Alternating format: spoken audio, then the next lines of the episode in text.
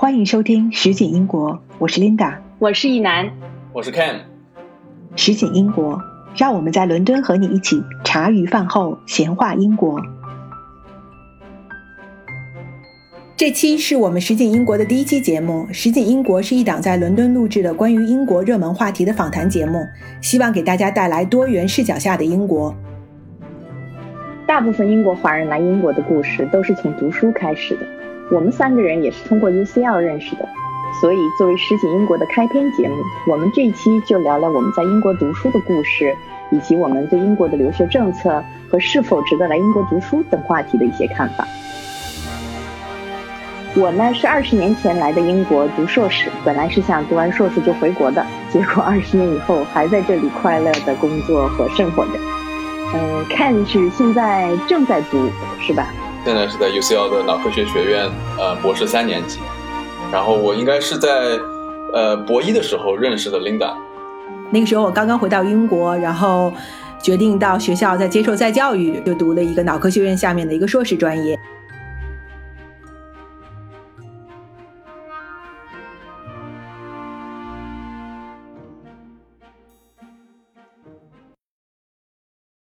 看你是哪年来的英国呀？我本科来的，怎么想来英国读书啊？这个这个说来话长，基本上就是没得选。怎么讲？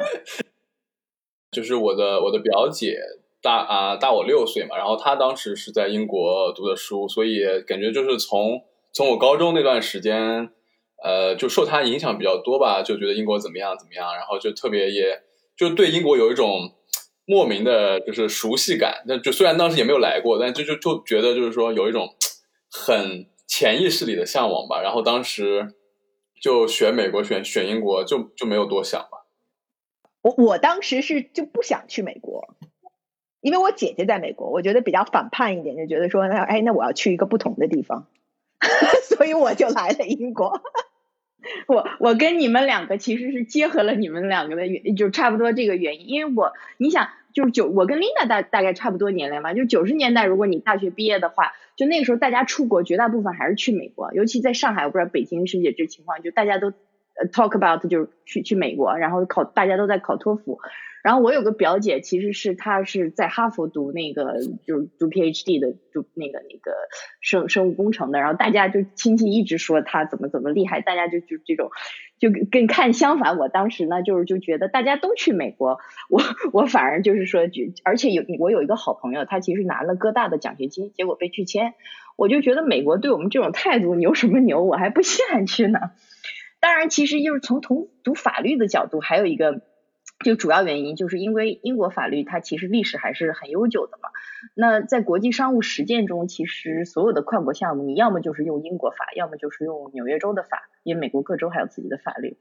所以说，英国法和和那个那个美国法相比，历史更悠久。而且英国和欧洲呢，就像看前面说的，就比美国这种新兴发达的这种国家，给我一种更神秘和更浪漫的感觉。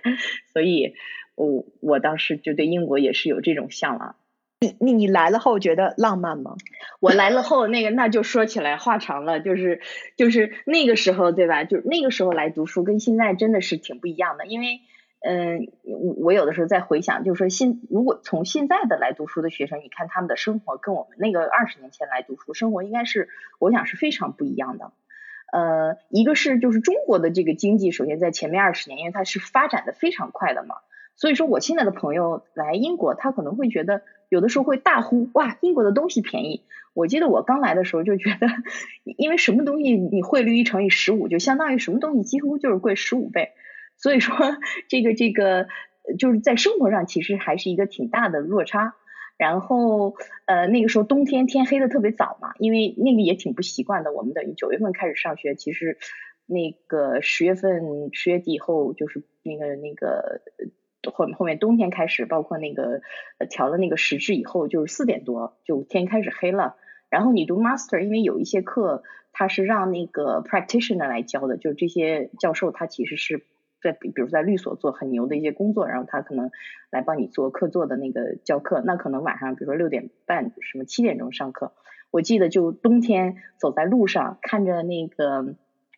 那个马路上其他的饭店里那些灯火辉煌，别人在里面吃饭。我突然有一种。想到了卖火柴的小女孩这个故事，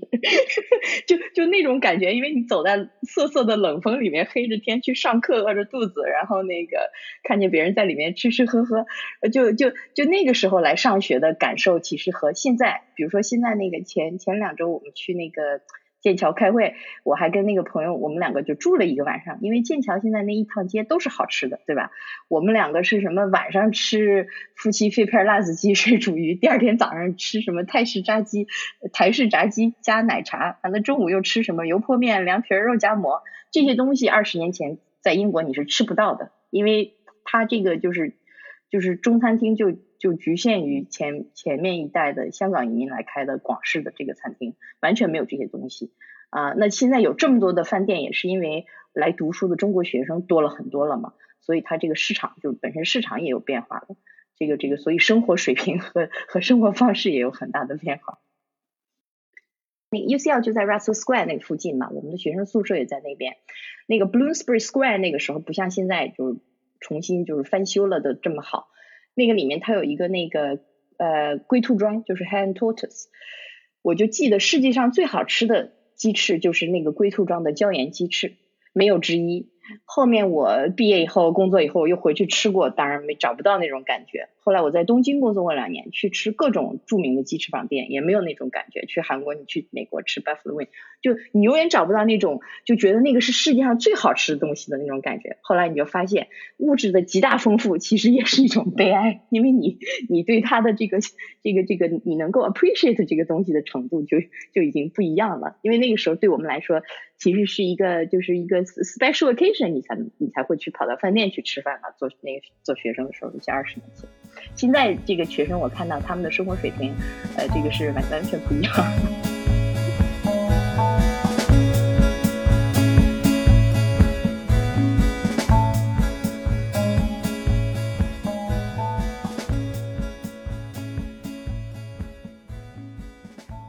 看，说说你们现在都玩什么？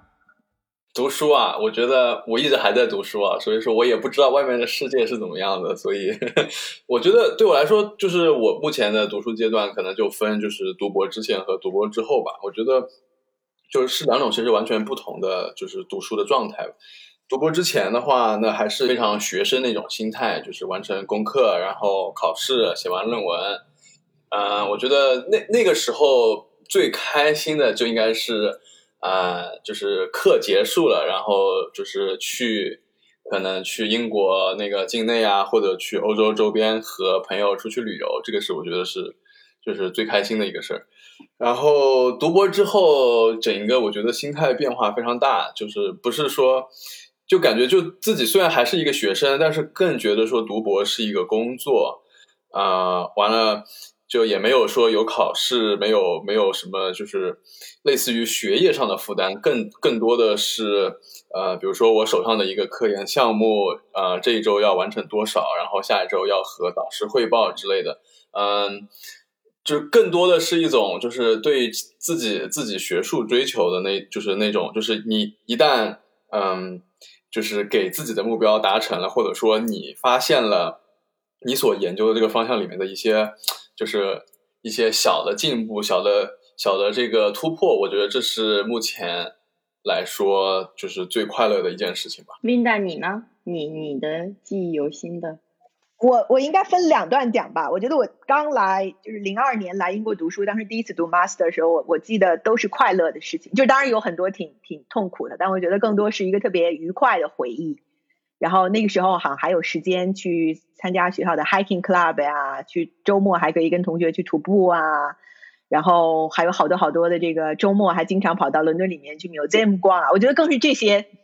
这些记忆吧。然后然后这个然后考完试像 Ken 讲的，考完试出去玩啊，在欧洲里面玩，我觉得那都是特别就是这个让我觉得特别美好的记忆。然后但是我。两年前又重新回到 UCL 读书的时候，我觉得把我整个学校的记忆全部都给改变了，然后觉得这个读书还是个挺痛苦的事情，呃，永远有读不完的 paper，然后好像从没有更没有任何时间去干任何事情，就是除了读书，就真的是没有时间去做任何事情。所以我我在想说，哎，我都在好奇，说我啊，这个这个零零二年、零三年那会儿，怎么可能有时间周末还跟同学去徒步、去 hiking 这样的？所以我觉得任何记忆其实想起来，当过程中可能比较苦，但其实回想起来的时候，都还是有很多很欢乐的这个。场景其实因为我也一直挺好奇的嘛，因为我我开玩笑就是，其实你是回来再教育对吧？这个是可能就快二十年以后了。但是这个我觉得可能就是跟这个本身你生活重心就是，说实话，那个我还在想，当学生的时候，因为你就是这我们那个时候是一路读上来以后，那个时候你所有想的是其实就是读书，就是从那个角度来看的话，那生活里面就也没有其他的事情。那么后来即使你回过头去再去校园，即使你没有说。在做别的事情，但是你的人生阅历就不一样了，而且你的朋友就肯定你还有其他事情、别的东西在等于牵扯你的精力和注意力吧。我所以可能从那个角度，那我我记得就是对我来说可能有两点，一个是就是像你们说的，就是这些，你刚才不是问我就是这个浪漫和神秘的，就是我对欧洲的这个。浪漫和神秘，就是在英国的这段时间里，其实是真的是除了学习以外，确实有机会去玩，而且跟几个朋友那个时候我们一起其实是去了欧洲自驾游。我后来回过头来想，还是蛮厉害的。自我们几个人一起 plan 了那个路线，去飞到德国，然后从德国又开车，比如说去了什么法国呀、瑞士啊、奥地利，转了一圈，又从那边转回来，还是蛮厉害的。有一次在就是在那个就是法国那个依云那个 lake。就是出那个矿泉水那个地方，就过边境的时候，就是从大概瑞士回到从法国去到瑞士，大概是被拦下来。就晚上我们因为是每天换一个不同的酒店嘛，就到了当地找一个酒店住。就天已经快黑了，然后被瑞士那个边检拦下来。他因为都开车的话，其实都是很小的那些，就是一个小的 station 去 check 你的，比如说你的这个证件啊什么那些东西。不知道为什么他们可能就觉得我们一群年轻的中国人开了一辆车出来玩。觉得可能比较可疑，把狗也找来，还有打电话，大概在那里起码等了两个小时，最后查了一圈，什么也没有，我们就走了。后来我那个朋友，我们就问他说大大大概会是什么情况？有一个在德国读书的朋友，他说有可能是不是觉得我们在走私毒品或者怎么样，才才把狗也找来打了一圈电话。就那些类似像相对还是有一点这个这个比较冒险的这个精神吧，在法国也是，因为大部分人。就是会说英语，他们也不愿意说英语，尤其在在那个年代，对吧？我们也不太会说什么法语，反正但是都玩了一圈，就是真的还是玩的特别开心，而且大家也都挺顺利的回来了，我觉得还 还是蛮难得的。但是还有一点，我觉得对我来说是在这里读书最最快的记忆。其实我到目前为止几个特别好的、最好的朋友，还都是那一年在在这里读书的时候交的朋友，都是那个走私毒品的朋友吗？一起走私毒品的朋友，没还真没有。一起去开车自驾游的是几个中国朋友，他们后因为后来都回国了嘛。其中有两个就是现在就是现在一直还是保持联系非常好的朋友啊。另外还有两个就是是在就是在这边的这个当地的朋友，就到二十年以后就还是相当于就是特就最好朋友之一的那种。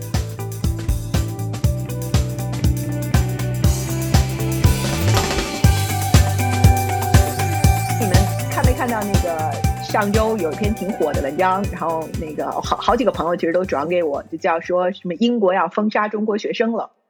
然后那篇文章我觉得倒倒还好，就反正是因为英英国最近也有一些新的政策出来嘛。但是我觉得比较有意思的是那篇文章下面就有很多很多评论，就大家各种不同的评论，然后可能分成两派，一派呃就很明显的是在说，哎，英国大学也没什么好的，他们封杀我为什么要去？英国也没有什么。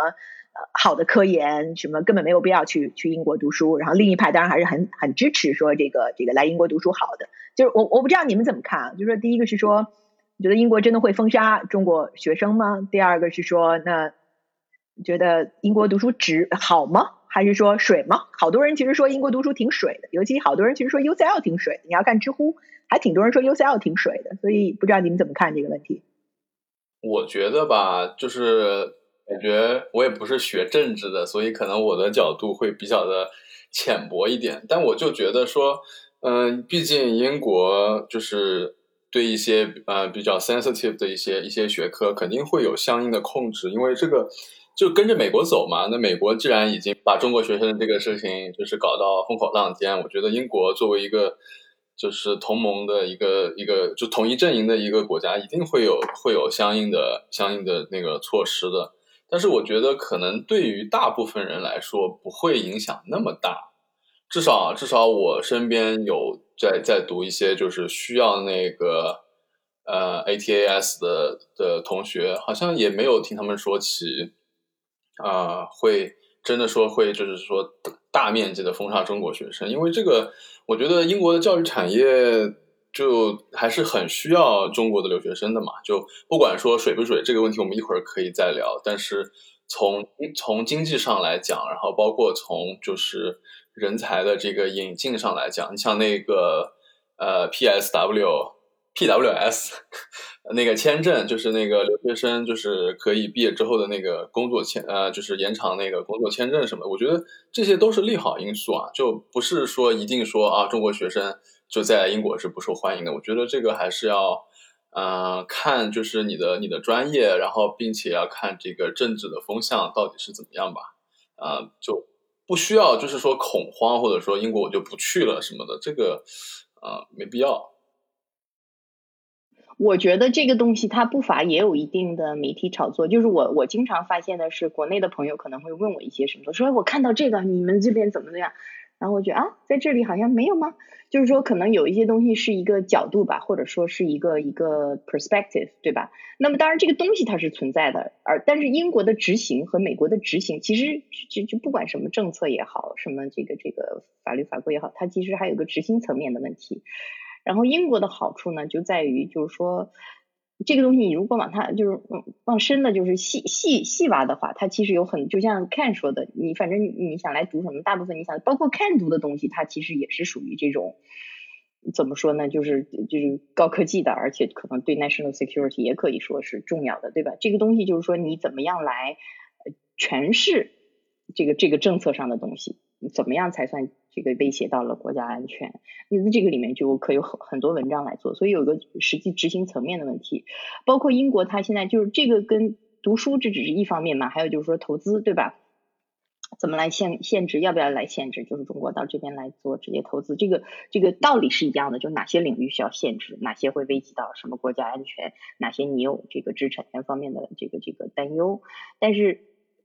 这个说是就是 headline 这个新闻可能是这样说，但其实这个议会他在做什么事情呢？他其实是在请了行业专家，包括我们在中国这边的，就是 Linda 就我们的共同的朋友都有，对吧？就被请去做作为那个听证议会听证会的专家，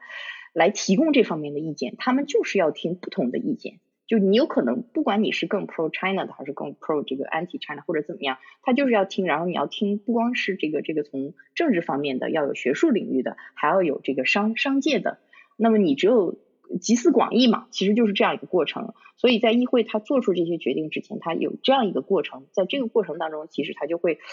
了解到很多实际操作当中这个现实是怎么样的，然后这个他会要去分析这个我。开放的这个就是说怎么说 pros and cons 对吧？担忧的地方和不不好或者说这个不好的地方，但是我要把它关闭起来的话，它又有什么这个对我们来说有各方面的影响？最后它可能有一个这个平衡统筹，然后可能最后决定，当然这个政策还是会有的，只是说你执行起来真正影响到的东西、影响的面不是很多。对，我想应该是这样。我想补充一点的就是，比如说针对。呃，想要就是申请来英国读书，或者说现在在英国读书的，就我觉得这个政治这个东西，包括一些政策什么，都是千变万化的嘛。你像前几年那个留学生没有办法就是留下来找工作，然后后来呃这个有了这个签证这个延期这个事儿。就是就是，我觉得你你作为就是一个学生，就可能就是很多事情就是说的比较丧一点，就是不是你可以控制的，就你只能跟着这个这个政策走。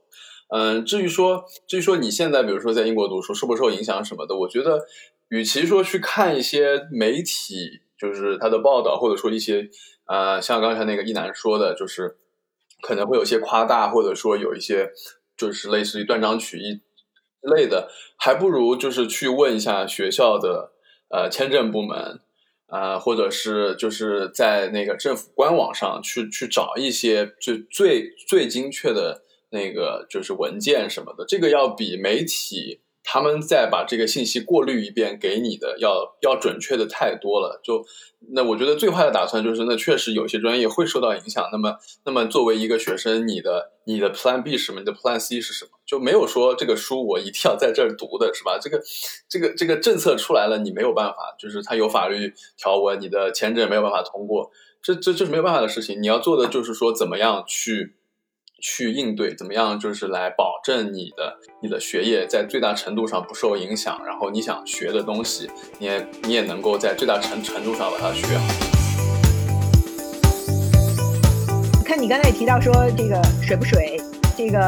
在这边读书水吗？你觉得？很多人问说，你们 master 就读一年，一年能读出什么来啊？国内要读三年呢，美国最少也得读个两三年。我觉得就这个问题吧，我也不想，就是我觉得这个问题问的人太多了，然后我觉得这个问本身就不是一个好的问题。你要，你就先从时间，很多人就是说英国硕士一年，对吧？然后那美国也有很多一年的硕士项目啊，就就这个这个真的就是说时间这个东西确实是一个因素，但是嗯，你要看就是这这一年这个课程强度，不同的专业它有不同的课程强度。我完我我完全不否认，就有很多很多的英国专业确实是类似于给给大学创收的嘛。但是我也就是接触过很多非常非常强悍的研究生，他们就是一年，而且是是授课型硕士，就不是不是做研究，可能最后并没有论文，但是他们最后的这个毕业论文那个，就他们的质量，然后他们的这个这个高度，就是也近乎于就是可能在在在就是。再打磨一段时间是可以发表的。像我去年，去年带过一个，一个是 computer science 的研究生嘛，他最后的论文是是发表了的。就是这个这个真的就是看项目不同，不同的项目，不同的学校，呃，课课程的强度，在在这一年中能学到的东西是不一样的，所以不能就是统一的来说啊，英国的硕士一年水，这个我觉得这个这个问题本身没有讨论的意义。呃，然后另外一个就是，还有这个水不水？比如说，有些人会觉得说，我我读这个课我很累，读的那就是就是不水。然后如果有一个你相同专业但是比你水平高的同学，他会觉得说啊，这个专业好水啊，我什么都会。这个又是一个问题，就是你你读这个专业，你你的你的动机是什么？你的需求是什么？你之前的基础是什么？像像我的话。比如说我是本科，我读的是商科，然后我研究生是转的，就是更更偏那个 CS，更偏 machine learning。那对我来说，这个跨度非常大，我就觉得我当时读的专业，我觉得非常累。那但是有，比如说当时有就是本科就是学的，就是偏 CS，偏偏理科的同学学这个专业，他会就就就就觉得说会很水。我觉得这个是一个，就就是看你自己的需求，然后嗯，另外就是你的。你你对这一年的这个硕士的你的期望是多少，对吧？因为很多人，特别像比如说啊，本科是在国内比较好的大学读的，然后他可能在国内的考研可能失利了，或者说他觉得国内的这个三年读研的时间太长了，那他出来英国读一年，然后拿一个比较好的硕士文凭，他是急着回去找工作的。那我觉得这这那个这一年的时间，这个呃，类似于就是拿拿这个。就是学费去换这个时间嘛，就看你这个，你觉得这笔交易划不划得来？我觉得对很多人来说，其实是是划得来的。那那那可能还有人会说，那我就就是这一年就是来给英国送钱的。那那你要这么说的话，那就是就看你觉得这个这个投资它有没有这个价值了。因为你说你在英国这一年，你能够学到很多东西，并且你能够拿到一个名校的文凭，这个对你之后就是。国内也好，或者说在国外发展，就是对你的简历呀什么的，我觉得这个这个就是看你自己了。就是说到底，就是你你觉得你花这比如说三四十万这一年在英国，最后拿一个文凭出来，你的你的需求是什么？你的定位是什么？这个水不水这个东西，说到底还是看你自身了。我同意看，就是说这个问题可能本身就是是是这个命题本身可能呃不不太准确，而且其实我觉得主要是这样的，包括你前面不是说到那个，就是那前面你不是本科也时间也比也比国内短，比美国要短，其实我觉得这是一个教育体系的不同。就是说，英国的，因为你没有去看人家小学，比如说从四岁就开始了，比如咱们国内可能是六岁、七岁开始，对吧？这这有首先有一个，但是你你是比，而且你要看这个，就是说 syllabus，就是你的教学大纲里面有什么不同，就是等你上大学的时候，大家都学了什么东西。那我的理解就是，比如说在美，你如果从英国高中毕业，你想去美国读大学，他录取就看你的 GCSE。在这里，你不是还要看 A level？当然，现在美国大学也开始说有一些要看 A level，但以前很长一段时间他只看 GCSE，也就是说，他就认可了你 GCSE 考完，你跟我这个美国高中这边的 diploma 就是同样的，就是这个这个同等的水平了。那后面还有 A level，这这边的英国学生，他我的理解就是，其实当英国的学生进入大学的时候，他可能跟美国的学生进入美国大学的时候，他本身可能这个时间和学的东西可能就会要多。当然，就是说这个东西跟跟科目各方面都有关系，没有完全的可比性嘛。但是，所以我说的意思就是说，呃，不管是大家来看这个问题，其实就是要了解全貌，全貌以后再再评判，就没有办法简单的下结论。而且每个体系它有它自己的这个历史和实践的原因，它为什么这样设计？比如说拿读法律举例。就是在美国，你是读 JD 是三年，然后你才可以去做律师。但是你读完 JD 以后，你就直接可以去做律师了，你就直接就是一个，当然你要考一个那个律师资格，然后你就直接成为职业律师了。在这里呢，嗯，就是 JD 它其实就是说你本来读了一个本科非法律专业，然后你去读个 JD，然后你就马上就可以考个律师资格去当律师。在这里呢，呃，基本上是。嗯，顶级律所招的人是一半本科是学法律的，一半是学非法律的。那么这一半没学过法，本科没有学法律的，他是要另外去读一个 postgraduate diploma in law，这个就是一年，他就在一年里面，但是他他他的强度非常大。那像我这种就是国外来的，不是英美法系读读的，不是英美法系的本科的学生，我要在这里做律师，我也要去读这个。PGDL 这个课程，他一年的强度就把英国的基本法你都要读一遍，然后你要记大量的案例，然后就强度非常非常大，就天天上很多课那种，然后你要通过很多考试，在短期内。你在这一年读完以后呢，你还要去读一个 legal practice course，又是一年。尽管它都不是这个你的 master，也不是什么本科这些学历的一部分，但你一定要读，你才能去做律师。你这个 legal practice course 读了一年以后，它这些都是跟实践非常相关的东西。那个时候我记得我们有二十七门课，一年里面你都要学，然后要 pass，要怎么样？那都读完以后，你再去做律师的时候，你不能马上执业，你还要做两年的 training，你才能最终 qualify。那么就是说，这就是体系的不同。可能如果你只比断章取义的只比一个本科学历，或者比一个那个 master 的话，他可能就是说是是这个是一年，那个是几年。但其实最终在当你 成为一个律师之前，你需要花的学习的时间可能是一样的，或者更多。那它就是一个体系体系的不同。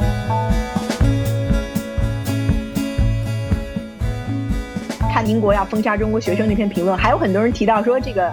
英国不光读书水啊，英国连好的科研都没有，科技上没有任何领先的。看你是读 PhD 的，这你应该相对有发言权。我觉得其他领域我说不好吧，就我自己就是偏 neuroscience 偏那个 computational neuroscience 这个角度来说，我觉得英国很强啊，就特别 UCL 就很强啊。我觉得，而且你要说这个好不好的科研，你是怎么评价呢？是是你是说每年出几个诺奖，还是说？呃，每年每个学校发了几篇文章，这个这个的评价标准又是什么呢？嗯，咱们看那个可谁可以最先大规模生产那个 COVID 的那个预防针？那反正英国这边快了，对吧？而且你就是看，比如说人口啦，包括你这个本身的 base 啦，对吧？这个经济经济的整个的经济的这个体量啦，那从这个就是如果说是按比例来说的话，我感觉英国绝对是应该不输美国的吧。把所有诺贝尔奖获奖的这个这个科学家的人数按国家做排名，英国排名第二嘛。但是英国只有六千七百万的人口，美国有三亿三三千多万的人口，然后美国有三百八十三名诺贝尔奖获得者，英国有一百三十二位诺贝尔奖获得者。所以按比例，英国还是还还还还可以排第一呢，就看你怎么排，就像大学那个 大学排名一样，看你怎么排，拿什么数据来排。是啊，就是刚才讲的，就是美国有多少诺奖，英国有多少诺奖。而且这些数字数字背后其实也有很多东西需要进行解读，比如说，呃，美国它这个统计的诺奖获得者，他的他的科学家是美国籍，但是有没有可能他是在其他国家受的本科教育，他的他的这个科研的早期这些影响是可能不是在美国养成的呢？当然也有就是那个反过来，就比如说英国获奖的科学家，可能他他有他有一些他的他的合作者是来自别的国家，或者是。呃，他的他的一些经历，他的一些非常好的科研习惯，是在他在在比如说在这个德国读书的时候养成的。这些东西都是都是一个一个国家它的科学、它的科研很先进的一个标志，而不能说最后因为这个这个人他刚好是这个国籍，然后就是得了这个诺奖，然后你就把所有的功劳全都全都集就是集中在那一个点上了。我觉得这个是。是比较比较就是比较笼统，比较就是不严谨的。对对对，这个这个很 make sense。比如说那天还在开玩笑说那个最新就是刚颁布的那个就 Professor Penrose 那个物理学的那个诺贝尔奖获得者，他现在 base 在那个牛津，但是他其实以前那那个 UCL 就跳出来说，其实他原来在我们这儿对吧 学习过，还当过那个 fellow。那你就是当各个学校他在看排名看这些殊荣的时候。你要看这个，这就是说你怎么来算。所以，而我其实就包括，其实回过头来说到前面，什么跟国安的这个危机啦，什么国这个这个投资啦，什么这些，我当时给他们提的一个建议，我就是我其实现在真的是一个全球化的过程。然后这些科技也好，什么东西啊，它都是一个全球化的东西。就是说，当你在说我不需要外资或者我不需要外国学生的时候，就是这个外国是什么意思？比如说，就像你我他，我们其实是中国人，我们在中国长大的。如果你在这里，可能你决定在这里定居了或者怎么样，你是不是有一天就变成了英国人啊？于是乎你就怎么样了？但是其实我们的观念和理念和我们我们对中国的这个这个想做的贡献，其实这些都是一样的，可能跟我们在中国的朋友是一样的。只是因为国籍的变化，这些东西就变了吗？也不是。那么，只是因为国籍的变化，就让我学这个东西，或者让我来投资这个，对你就没有这个国安方面的这个危危机了吗？也不是。所以说，包括这个科技，它最后是要应用的嘛，对不对？就是说，当你有一个最后，包括它其实，而且大部分其实是由那个。呃，private sector 就是等于是这个，它不是国有的一个东西。那么，如果一个公司它开发了一个东西，它想把这个科技应用，我想把这个产品卖到中国市场，或者我想跟中国的这个投资人来合作，这个政府为什么要来干预这个事情呢？这个东西本身，国界这个东西现在就是是是一个非常 blur 的对不对？对，其实这个要从心理学角度来讲，就是说 identity 嘛，对吧？就是我们每个人其实其实都有好多好多 identity。而不是说就只有一个标签儿，其实这些标签都能联合起来的。就是我我我我在 UCL 读过书，我可能有一个 UCL alumni 的标签儿，然后我在中国长大，我可能有一个中国人的标签儿，然后我现在住在英国，我还有一个英国人的标签儿，就是其实是综合来看的，而不是永远只看一个维度，因为这是不可能的。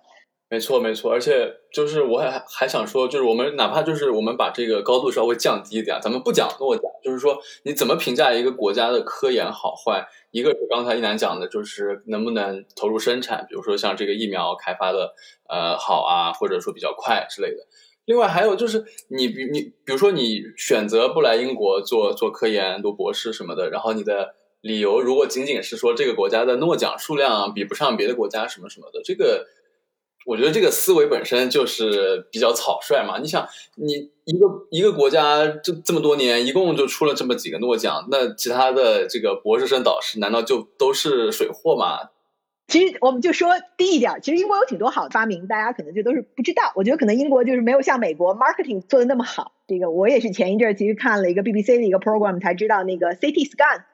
CT 扫描其实是英国的一个这个工程师发明的，在七十年代的时候。对啊，你要说如果说我们领域 computational neuroscience 的话，那那个 David Marr 他是英国的神经科学家、心理学家，包括我觉得这个计算机视觉嘛，现在非常火的 computer vision 也是他老人家当时的就是。类似于是开疆拓土的一位嘛，对吧？他的很多的理念，他的他的一些就是呃技术模型什么，都是他那个时候启蒙式的，所以我觉得还是很厉害的呀。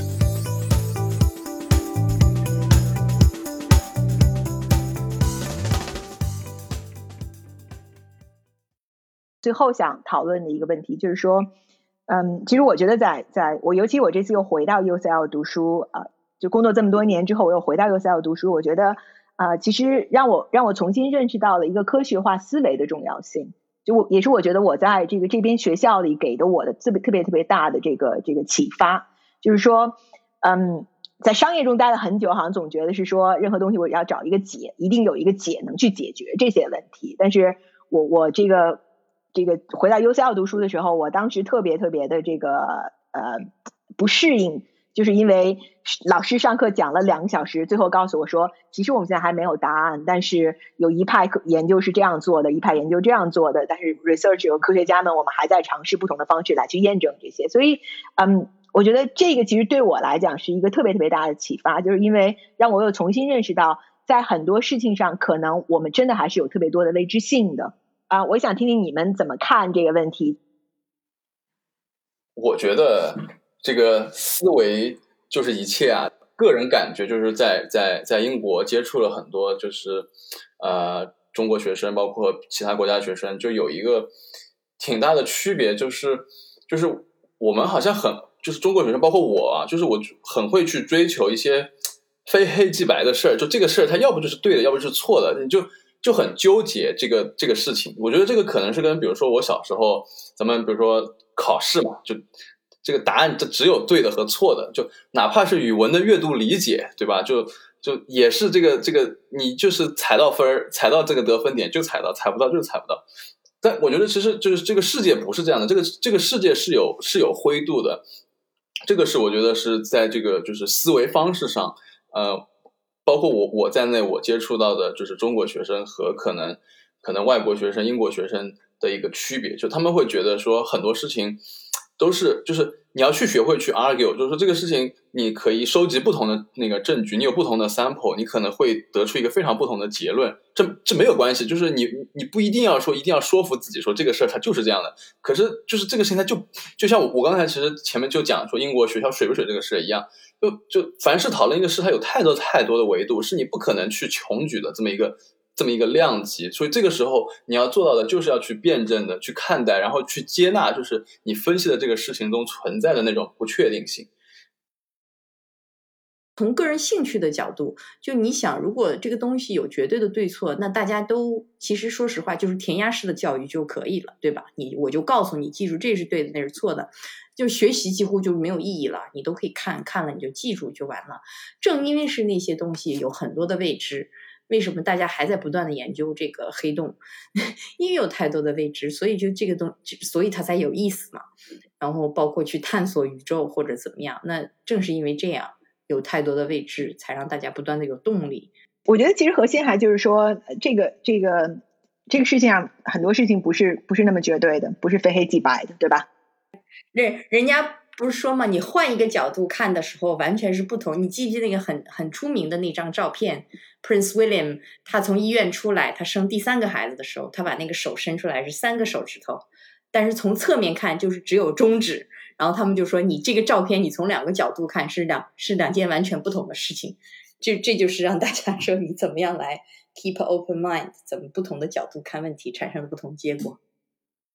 我觉得这个非常重要。我觉得，我觉得就是我们这一期节目讲了很多事儿，就其实也不是说一定说要告诉可能就是我们听我们节目的人是一定要是这个是就是正确的方法，或者说我们说的一定是正确的，而是说，而是说，我觉得就是可能类似于呃激发大家去。呃，去拥抱这样子的思维方式吧，就是说，你可能不需要把一些事情想的过于的绝对，然后也不是说什么事儿，你听到谁谁谁说，你就你就一定要按照那样子去去做。我觉得更多的时候是多一些多一些理性的思考，多一些呃这个就是批判吧。我觉得挺好的一个事儿。欢迎大家啊给我们的节目留言啊，如果你也在英国读过书。啊，给我们分享一下你的故事，然后我们很快会跟大家再见。我们多久更新一次？充分用到随机性，就是不一定更新，也有可能明天就更。如如如果有人想听，我们就很快再见；没人想听，就不见了。没有非黑即白，Linda。如果有人也二十年前吃过龟兔章的椒盐鸡翅，欢迎留言。